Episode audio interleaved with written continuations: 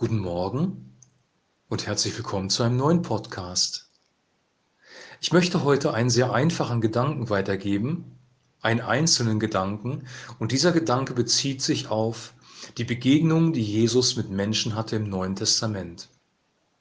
Wir sind jetzt seit einem Jahr miteinander unterwegs und haben im Neuen Testament über Jesus gelesen und darüber, wie er Menschen begegnet ist. Und da waren so Begegnungen dabei, wie gestern bei dem Blinden, den er geheilt hat, oder wie bei dem Zöllner, dessen Herz sich verändert hat, der seinen korrupten Lebensstil verlassen hat und plötzlich sein Geld in den Arm gegeben hat. Er hat einer Frau vergeben, die gesteinigt werden sollte. Er hat einen Lazarus von den Toten auferweckt. Er hat den Sturm gestillt und damit die Menschen in dem Boot gerettet. Er hat viele Dinge getan, die gut waren für die Menschen. Er hat Kranke geheilt, dämonisch Belastete freigesetzt, das Evangelium verkündet und Menschen eine neue Perspektive für ihr Leben gegeben. Alles das, was er getan hat, war immer positiv und lebensbejahend. Alles, wirklich alles, was er getan hat, war positiv und lebensbejahend. Wenn wir diese Geschichten lesen, und langsam anfangen, ihm zu vertrauen, dass er wirklich es gut mit uns meint, weil er hat sich nicht verändert. Er ist auch heute noch positiv und lebensbejahend. Das betrifft auch dich heute und mich im 21. Jahrhundert. Dann können wir auch seinen Worten vertrauen, die vielleicht etwas schwierig sind, die wir schlecht einordnen können, die erstmal herausfordernd sind. Ich glaube, dass alles das, was Jesus Christus in der Bergpredigt überhaupt oder überhaupt im ganzen Neuen Testament gesagt hat, immer positiv und lebensbejahend ist für uns. Ich möchte einen Vers noch reinbringen aus Johannes Kapitel 10, Vers 10. Da sagt Jesus über sich Folgendes, der Dieb kommt nur, um zu stehlen und zu schlachten und zu verderben. Ich aber bin gekommen, damit sie Leben haben und es im Überfluss haben. Bei Jesus Christus gibt es Leben im Überfluss. Er meint es gut mit dir. Er ist sogar so weit gegangen, dass er sein Leben gegeben hat für dich am Kreuz auf Golgatha. Er hat für deine Sünden bezahlt. Er hat uns erlöst von der Finsternis. Er ist der König der Könige, der Retter, der Heiland, der uns Leben gebracht hat. Und er stellt, uns einer, er stellt sich selber einer anderen Person gegenüber, nämlich dem Dieb. Der Dieb kommt nur, um zu stehlen und zu rauben und zu töten. Wer ist dieser Dieb? Wir wissen, weil wir das Neue Testament gelesen haben, dass dieser Dieb, dieser gefallene Engel Satan ist. Dieser Dieb versucht dich zu betrügen. Dieser Dieb versucht dich zu belügen. Er versucht von dir zu stehlen. Er versucht auch in dein Leben hineinzuwirken.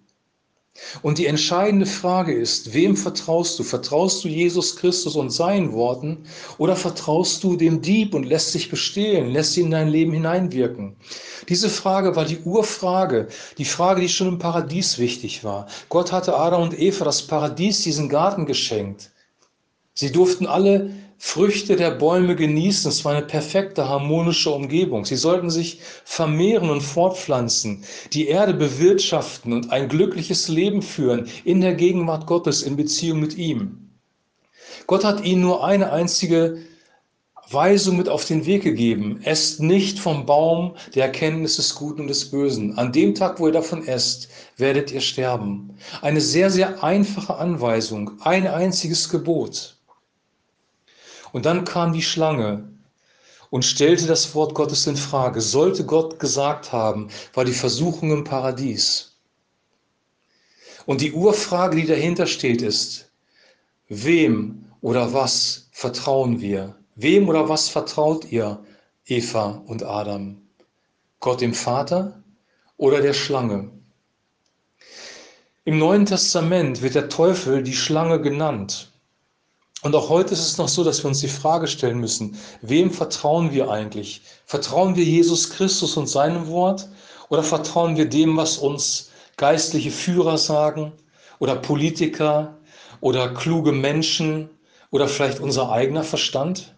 Wem, wem oder was vertrauen wir? Und wir haben gesehen durch die ganzen Dinge, die Jesus getan hat, die immer positiv und lebensbejahend waren, dass wir ihm vertrauen können, weil er ist heute immer noch positiv und lebensbejahend. Das gilt für dich Und das gilt für mich. Wenn Jesus dir etwas Gutes gibt, dir von der Barmherzigkeit des Vaters erzählt, dann nimm es, weil es ist positiv und lebensbejahend. Wenn Jesus dich vor einer Sünde warnt, dann sei gewarnt, weil es ist positiv und lebensbejahend.